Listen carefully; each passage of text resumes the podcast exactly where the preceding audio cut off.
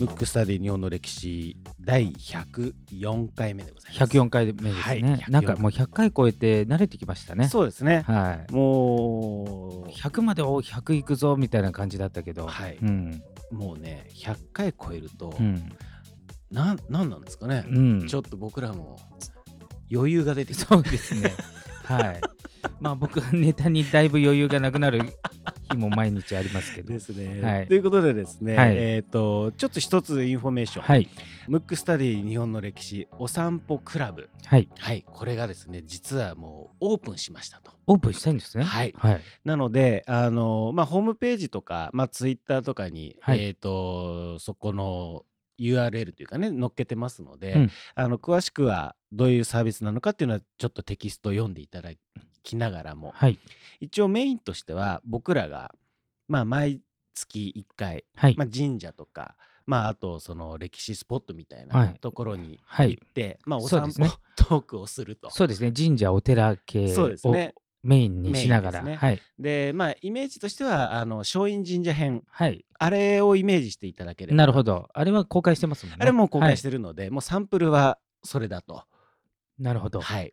で、まあ、これを、えー、と聞きたいっていう方は、えー月額600円、はい。税別なので、はい。えー600、今だと60円になるのかな、はいえーお支払いいただいて、はい。えーエピソードを、まあ、基本的に聞いていただくと。はい。で、それ以外は、あの基本的に僕らなのでうん。甘えますけども、うん。若干ゆるゆるでございまして、なるほど。あのまあいろんな企画をねこうどんどんどんどんできればなと。そうですね。お一緒にあのお寺を回ったりとかそうですね。ですね。うん、なんかそういいうことをしていきたいなと思ってますので、あのぜひですねあのご興味ある方はあのー登録していただいて、はい。ぜひお散歩クラブにはい。来ていただければなと。そうですね。はい。あとはちょっと応援の気持ちではい。入っていただけても嬉しいですね。嬉しいですね。はい、はい。なんかね交通費とかもねそこからね、うん。出せればちょっと遠出ねそうですね。僕ら東京にいますから、はい。いろんなところに行けるかななんもしご協力できればっていうところもありますね。はい。ぜひ皆様よろしくお願いいたします。はい。ということで早速、えーリクエストフォームはい。いきたいと思います。ラジオネームえー 何ですか？えーっとねいきますよ、はい。ラジオネーム漢字が難しくてポッドキャストを聞いているさんです。なるほど。なかなかのネームですね。ネームですね。これははい。もうラジオネ,、ネームですね。まあ、はい。そこのこうそこのところにこう記載していただいているので、はい。ラジオネーム漢字が難しくてポッドキャストを聞いているさんから、えーはい。リクエスト人物出来事は本田忠勝。本田忠勝。はい。はい。日本の歴史に興味のあるフィリピン人です。またワールドワイドな感じですね。は本当いに漢字を読むのが苦手でこの番組があって本当にありがたいですと、はい。えー東京に住まれてる女性の方ですね。あなるほど。はい。漢字が難しくてって言ってる割に、うん漢字で来てますから。なるほど。変換して。変換すごいですね。漢字はそれなりに分かられてるんじゃないのかななるほど。でも日本の歴史をね勉強したらもう漢字だらけですよね。そうなんですよ。でしかもねリクエストいただくっていうここまでたどり着くっていうね,、すごいですね。ねえありがたいんですけども、えーありがとうございましたと。はいまあ今回はですね、あうん。本田忠勝ではないんですけども。そうですね。もう多分表示されちゃってるんで はい。あれなんですけど川中島の戦いを。ねえこれねいや以前ね、はい。あのリクエスト何通かいただいてたものなんですよね。はい、それでちょっと、まあ、今回はい。選んでみたんですけど、うん。まず川中島の戦いって文吾は知ってる？名前だけ。名前だけ、はい。じゃあ誰と誰の戦いかは？はそこまではあの分からわからないですね、うん。えっ、とね武田信玄と。上上杉謙信の戦いで、はいはいはい。あの以前からね、うんうん。この番組で言ってる通り、はい。戦国時代通して、うん。多分ね12番に強い武将なんですよ2人が。はい、それが戦っちゃってて、うん。しかも隣同士の国だったというはい。ことなんですよ。うん。だからまあ歴史にイフはないですけど、はいはい。この2人がちょっと離れたところに住んであいるとかね、うん。または戦わずに別の方向に行ってたら、うん。まあ天下取ってでもおかしくないなぐらいのはい。戦闘力ありますから、うん。まずこの番組でも何度も言ってますけどね。まず武田信玄に至ってはその後に川中島の戦いの後にようやく違うルートに行ったわけですよ。はい。あの上杉と戦わないでうん。戦ったのが徳川家康とはい。あ、ちょっと、はいそうリクエストのありましたね。本田忠勝の、うんうんあのあれですよ殿ですよ。はいうんと織田信長連合軍うん。粉砕ですか？コッパ無 コッパみじんですか？であまりの衝撃にはい家康がうんこ漏らしたというはい。伝説のはいうんあで、それを絵に描かせたってやつですね。あまりのの恐怖に、うんそんぐらい強いのが武田信玄。でもう一人がそれとまあほぼ互角 僕はねあの上杉謙信の方が上じゃないかと思ってるんですけど、はい。の戦いなんですようんだからね結構醍醐味があって、うんで第1次から第5次あるって言われてるんですけど まあこれもね諸説あるんですよ。はい。というかねこの時代って諸説しかないんですけどあの本当ですよね。そもそも文献も残ってないし、うんまあ、この番組でも何度も言ってますけど、はいあの買った側の人しかものを書けませんから、うん本当のところっていうのは分かんないんですけど、はい一応あの僕が思うはいいろいろ諸説あるけど、うんあのちょっと見ていきたいなと思うんですけど、じゃあ、行きますか。はい。じゃあ川中島の戦い。川中島の戦いですねはい。まずね背景を言っとくと、まず武田信玄っていうのは、はい。主に甲斐っていう今でいう山梨県にあの大名なんですよ。はい。で上杉謙信は越後って言って今でいう新潟県のはい。大名なんですね。うんこれ隣同士じゃないじゃねえかみたいな話じゃないですか本来はねそうですねはいちょちょっと離れてますよね、うんうんうんちょっと離れて、うんなんですけどその隣の信濃っていうねうん。今でいう長野県はい。これね地図見ていただけば分かるんですけど、うん信濃ってめちゃめちゃでかいんでよ。ですかいですね。うん、あの長野県すごいでかいんですよ。はい。しかもちょっと縦長っていうんですか縦長ですもんね縦長ででかくて、うんでその頃武田信玄ってまあねこれね面白いことに、うん武田信玄と、えー上杉謙信って2人ともちょっとねお父さんに恵まれないというかおまあもしかしたらお父さん側から言うと子供に恵まれないのかもしれないです。ーなるほど。これねどっちの視点で見るかによって変わっちゃうんですけど、ね。うんえー武田信玄はですね、うんお父さんを追放してうん。戦国大名になるんですうよ。知ってました？知らないです。お父さんバリバリで、うんまあまあ強い武将だったんですけど、あまりこの家臣から人気がなかったんでうすよ。ん。で有力の家臣たちが武田家っていうのはその武田の大名自体も優秀ですけど、はい。家臣団も優秀なんですよ。ん。なので優秀な人たちが集まっ集まってるってことですね。た時にちょっとお父さんだとやっていけないっていうことで ほで息子がいいんじゃないかこう立てられて、うんで息子も、まあ、それに同意して結局お父さんを追放してだから死んで後を継いだわけじゃないんですよう。信玄がもう追放して、追放して信玄とあとだからお父さんの取り巻きたちってことですね。が、えー、と追放して自分が統治するとでそっからお父さんもすごかったんですけどあの信玄はもっとすごいんでそこからね領地をねめちゃめちゃでっかくするんですよでもともとは甲斐一国に近かったのが、はい。隣のし信濃長野県今の長さっき言ってたはい長野県の半分ぐらいうん。武田領になったうんんですよ、うんその上の半分北信濃と言いますけど、はい。えー上の半分はまだちっちゃい漁師たちがいっぱいいたんですよ。はい。うん、そそういう状態ですね、はいその武田信玄がいた時っていうのは甲斐は抑えてたけど信濃は全部は抑えきれずに南だけ抑えてたって感じ。で越後の、えー上杉謙信ですけどなかなか川中島に入りませんけどね まあその前のねうんその前背景が背景大事ですからね。えーと上杉謙信はお兄ちゃんがいたんですよ。はい。でお父さんはお兄ちゃん気に入ってたんでまあ要するにお父さんにはあんまり好かれなくて要するに期待されないで、はいそのままお寺に入れられて坊さんになれということでで、まあ、この番組でも何度もやってるように必ず兄弟の争いとかね、はい。なるから。で謙信はやっぱ賢いから分かってるんですよ。もう全然そういう野心ありませんよみたいな。だからお寺ですごい勉強だけしてるっていうか、はい。もう全く野心見せまあもともと野心のない人ですけどそういう状態の中お父さんが亡くなっちゃうんですよ。はい。そうするとお兄ちゃんではちょっと力不足じゃないかっていうことになって、うん周りのねやっぱ家臣団とかが、でやっぱり一人弟がいるんで期待するわけじゃないですか。ただその時謙信はどれぐらいの力量か多分あんまり分かってなかったと思うけど兄貴よりいいんじゃないかってことで結局争いの末兄貴を倒してなるんですよええ。だから2人とも順風満帆ではないんですねちっちゃい頃は、でも世襲みたいに、うん。もうポコッとうん。はまるというよりうも、ん。むしろ掴み取ったとかそうそうそう。なんかそういうだから戦後ですね。時代ならではっていう感じですけどね。うん。だから今の道徳観とか倫理観だと、はい。まあ親を追放するとかね。ね兄貴をまあ殺してとか やっつけてとかってないですけど、そのはい。戦国時代はむしろそれが多いというか。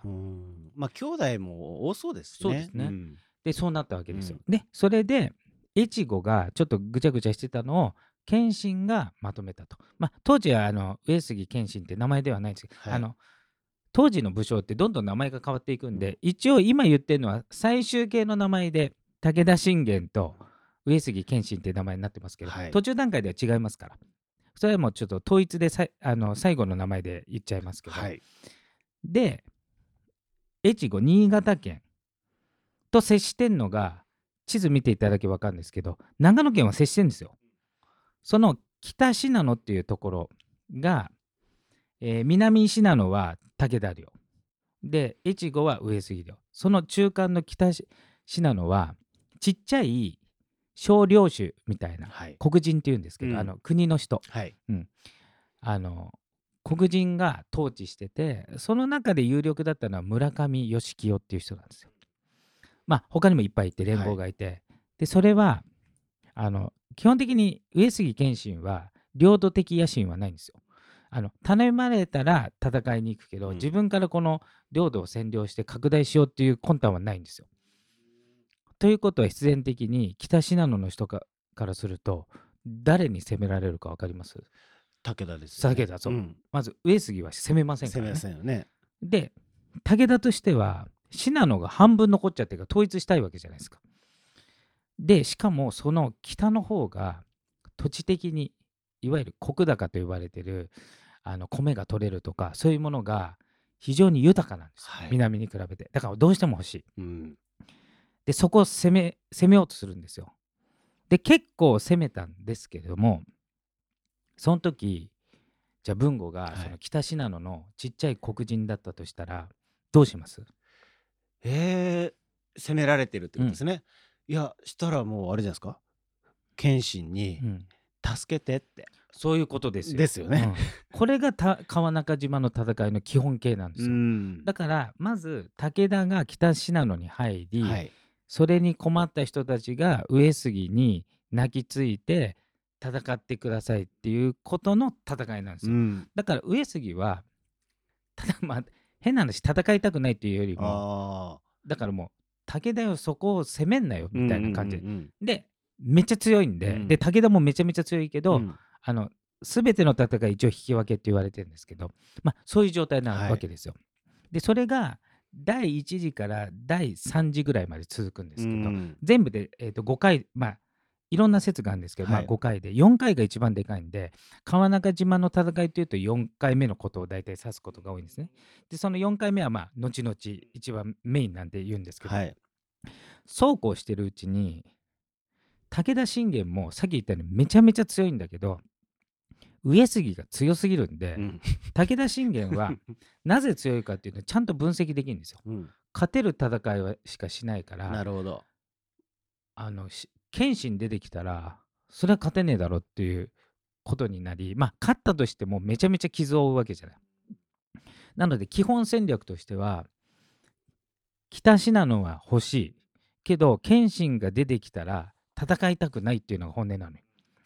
で1時と2時は出てきてちょっと戦ってもうすぐ引いたっていう感じで。だからもう実質武田が。そう。うん。だから実質戦ってない、うん。けど一応まああの両軍ちょっと睨み合ったんでうん。戦いという称してるんですけどでこうなった時に第3次ぐらいから武田もちょっと考えるわけですよ。ちょっとまともにいったんじゃ勝てないかもしれないしまたは勝ったとしても大ダメージを受けるから、はい。調略って言って、うん。えー、と寝返らせる。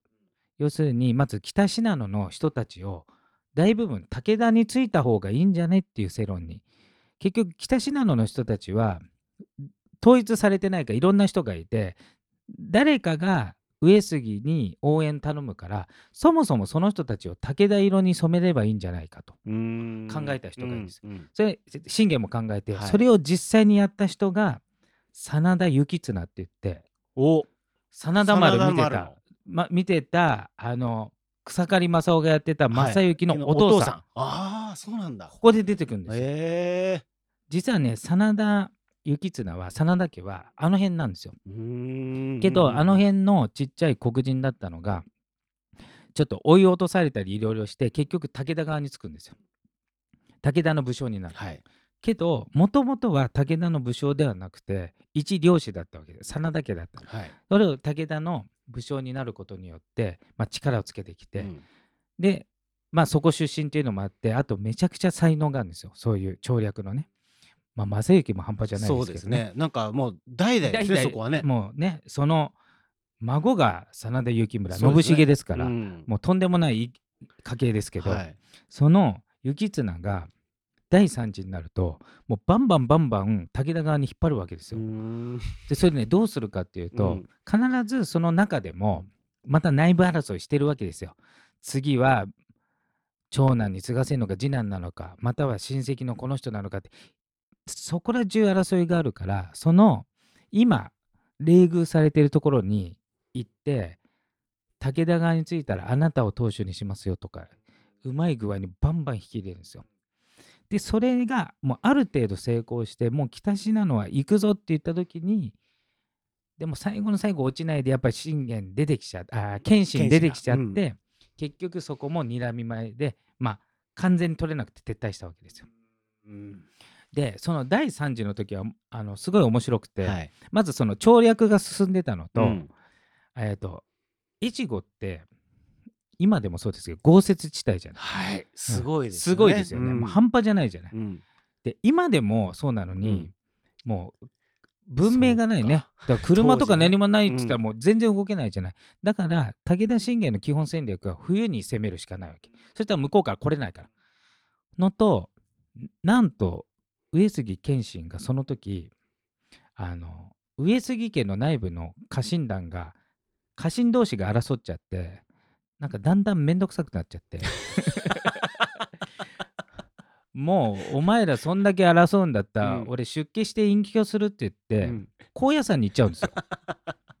あの殿自らが。人の自らね。いいなくなって、うん。そしたら越後の人たちは謙信がいるから越後が持ってるの分かってるからやばいやばいっつって慌ててもう仲良くするからうん戻ってくれっつって、うん。その一時的にいなくなった時に第三次で武田が行ったんですよ。そうなんうん。だだから謙信がいない時っていうのは冬とあとその高野山に行っちゃった時だったんでそこを攻めたんですよ。うーん。面白いですね。でも何度も言いますよ、はい。武田はその武田は織田うん。徳川にはもう秒殺ぐらいの勢いで粉砕してんのに謙信がいる時は攻めに行かなかったぐらいなんで相当強い、強いですうねん。でちょっとお時間なので、ねまだ川中島に入る前ですけど、うん。このでも前哨戦が大事なんでそうですよね。次パート背景2ね。でうん。川中島の一番のメインと言われて第4次はい。川中島の戦いを言いますので、なるほど。はい、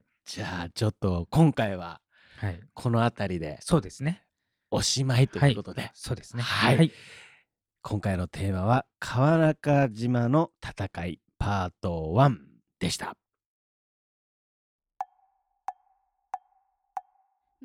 むくラジオだべ。むくむくラジオだべ。むくむくラジオだべ。